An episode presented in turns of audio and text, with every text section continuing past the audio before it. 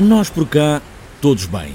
Dentro destes limites que nos atormentam, é verdade, e que nos deixam neste limbo, à espera, quase como este outono, que começa a deixar a vontade do verão e começa a preparar o longo sono de inverno, embora no jardim nada durma. Espero que esta o encontre onde mais desejava.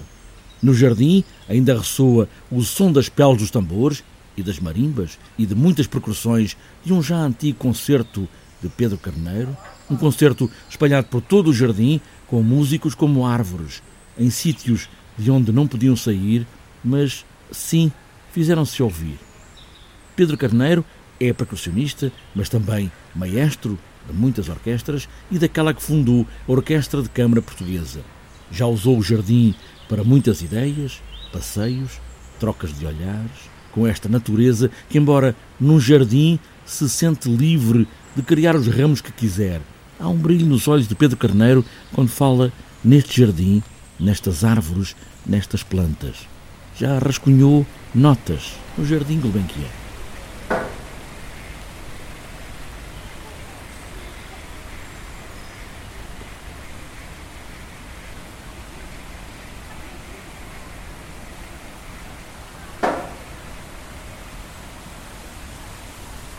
Eu recordo-me de uma das, de uma das uh, atividades mais marcantes da minha vida como jovem músico, como adolescente,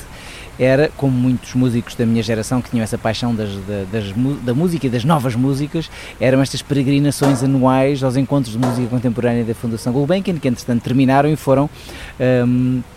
transferidos para uma programação, uh, para a programação habitual dos concertos, onde a música contemporânea é inserida. Eu digo também que tenho alguma saudade dessa, dessa imersão, porque de facto era, era uma semana, recordo-me que era uma semana, talvez mais, não me recordo agora, onde tínhamos a oportunidade de ouvir um, em doses um, com muito consideráveis, muita música e que depois se ficava a saborear durante anos e anos e anos a fio, meses, semanas, o que se tinha ouvido. Obviamente isto numa, numa era onde não havia esta, esta possibilidade extraordinária do digital e de conseguir ter um concerto replicado e visionado não sei quantas vezes, onde era o momento. E claro que era a memória e os destroços, vamos assim dizer, da memória desse momento que nos iam alimentando. E claro, qualquer peregrinação que era feita envolvia um, passar pelos jardins e, portanto, um, ou chegar cedo do autocarro, eu vindo da outra margem, de Azeitão, uh, e claro, como sempre fui uh, e tento ser pontual, chegava muitas vezes antes da hora e ficava aqui nesta impressão uh, idílica deste jardim com tantos cantos e recantos, tão bem desenhado que tanto, tantos espaços Uh, nos proporciona antes de entrar para essas imersões e muitas vezes era um choque, quase um choque térmico, que era ouvir música densamente povoada de sonoridades uh, antagónicas, abrasivas e de, e de repente entrar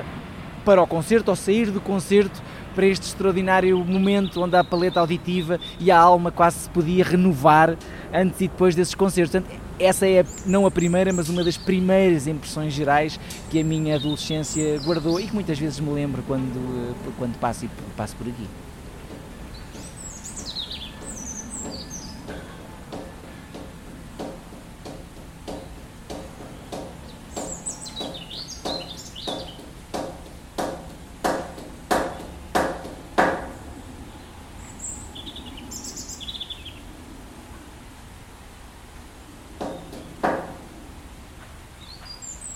Sem dúvida que os passos eh, condicionam. Aliás, o Gaston Bachelard não é? tem, tem páginas e páginas sobre, sobre a forma como os passos nos, eh, nos condicionam. E aliás, nós vemos até aqui que não conseguimos ver, mas e também não conseguimos ouvir, mas eu posso descrever os várias. Eh, temos aqui um jovem a estudar, temos mais à frente um, um grupo de pessoas que tranquilamente uh, no seu recato conversam, temos pessoas que aproveitam, até acredito que aproveitam para passar do, do emprego, da hora de almoço, para fazer aqui, para levar a alma para poder continuar o dia de trabalho. E portanto, claro que sim, houve muitas ideias que eu aqui burilei, muitas, muitos trechos que fui escrevinhando, muitas uh, partituras que aproveitei para para tomar notas, se fosse entre ensaios ou entre concertos que ouvir, ou até momentos em que trabalhei com a Orquestra Gulbenkian, eram outros concertos, como até mais recentemente com o Rodrigo Pinheiro no Jazz em Agosto,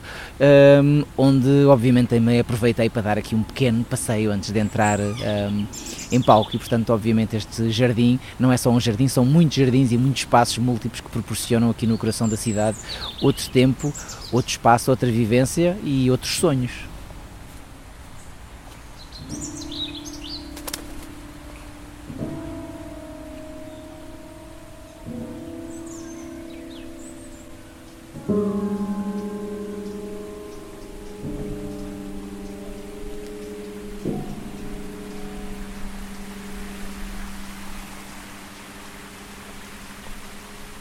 Tem este lado absolutamente genial de criar estes espaços múltiplos, ou seja, um,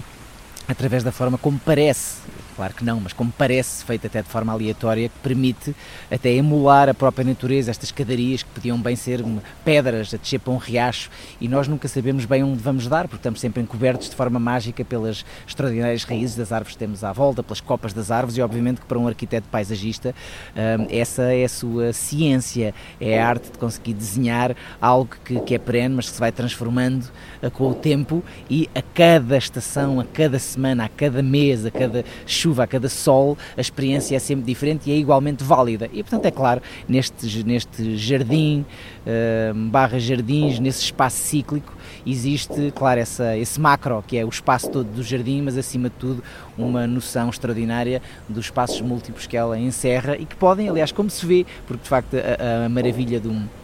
para um arquiteto, seja paisagista ou não, é habitualmente o gosto de ver o espaço a ser fruído, não é? E de facto este espaço é fruído de todas as maneiras, como podemos ver, seja pela criação musical até o namoro.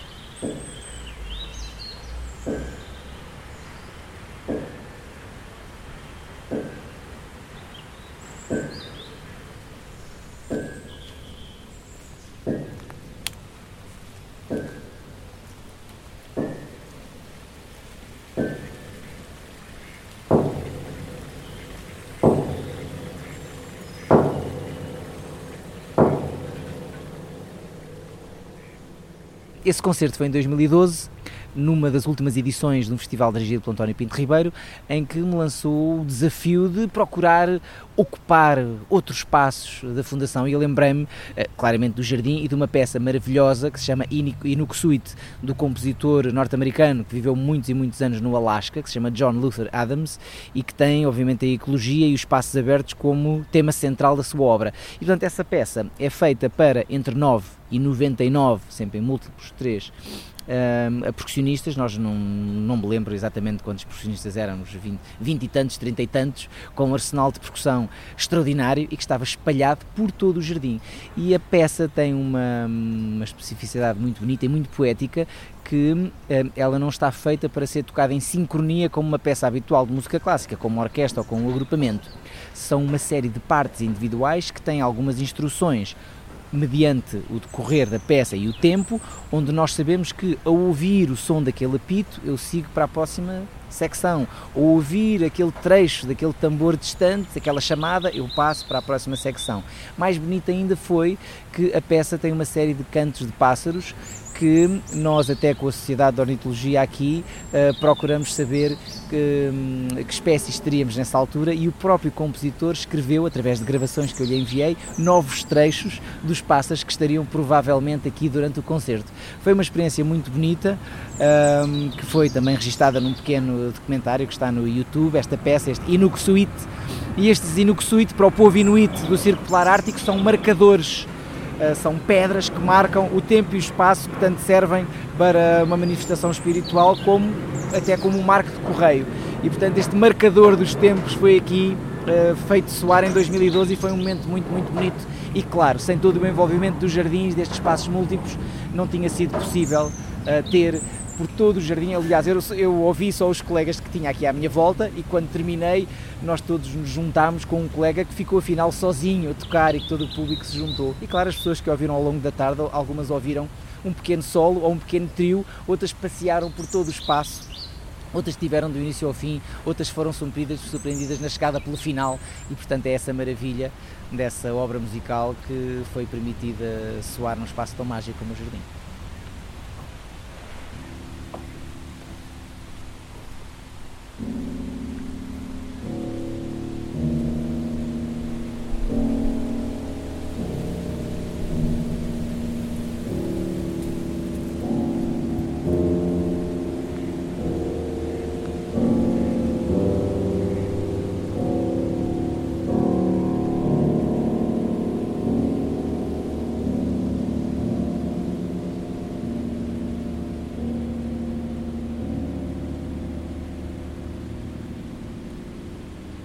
Bem, nós podemos seguir, uh, eu podia dar uma resposta, lembrei imediatamente do John Cage, e portanto não seria necessária nenhuma música, a não ser nós ficarmos aqui no silêncio, que não é silêncio, que é a música que nos envolve. E é uma música muito particular, nós temos, uh, se estamos envoltos, seja de por exemplo, acabámos de ouvir uh, aqui as asas aqui de um, de, um, de um, pássaro que acabou de, partir ou de chegar, temos o som das, das folhas. E, e, são são, são, são completamente diferentes, seja da copa de cima do mar maior, menor que nos envolve e também sempre os aviões, os carros e portanto a música que se gosta, como este maravilhoso pássaro que está agora aqui a, a cantar, a música deste jardim é a sua própria música e não me parece que precise de nenhuma banda sonora que não seja o próprio jardim e o próprio espaço lá fora e que no fundo é aqui tão perto e repare, nós estamos a, a escassos metros de uma estrada mas uh, tal genial, dois pássaros em pleno namoro agora aqui à nossa frente, aqui atrás das árvores e portanto esta música é maravilhosa e nós temos, uh, apesar de ser uma mentira parece que estamos aqui nesta, numa, numa, num jardim distante, numa selva qualquer, remota, mas nós temos aqui a, a estrada a meia dúzia de metros e no criador deste jardim, nos criadores, aliás, deste jardim, reside o gênio de nos fazer acreditar que é verdade. E é verdade.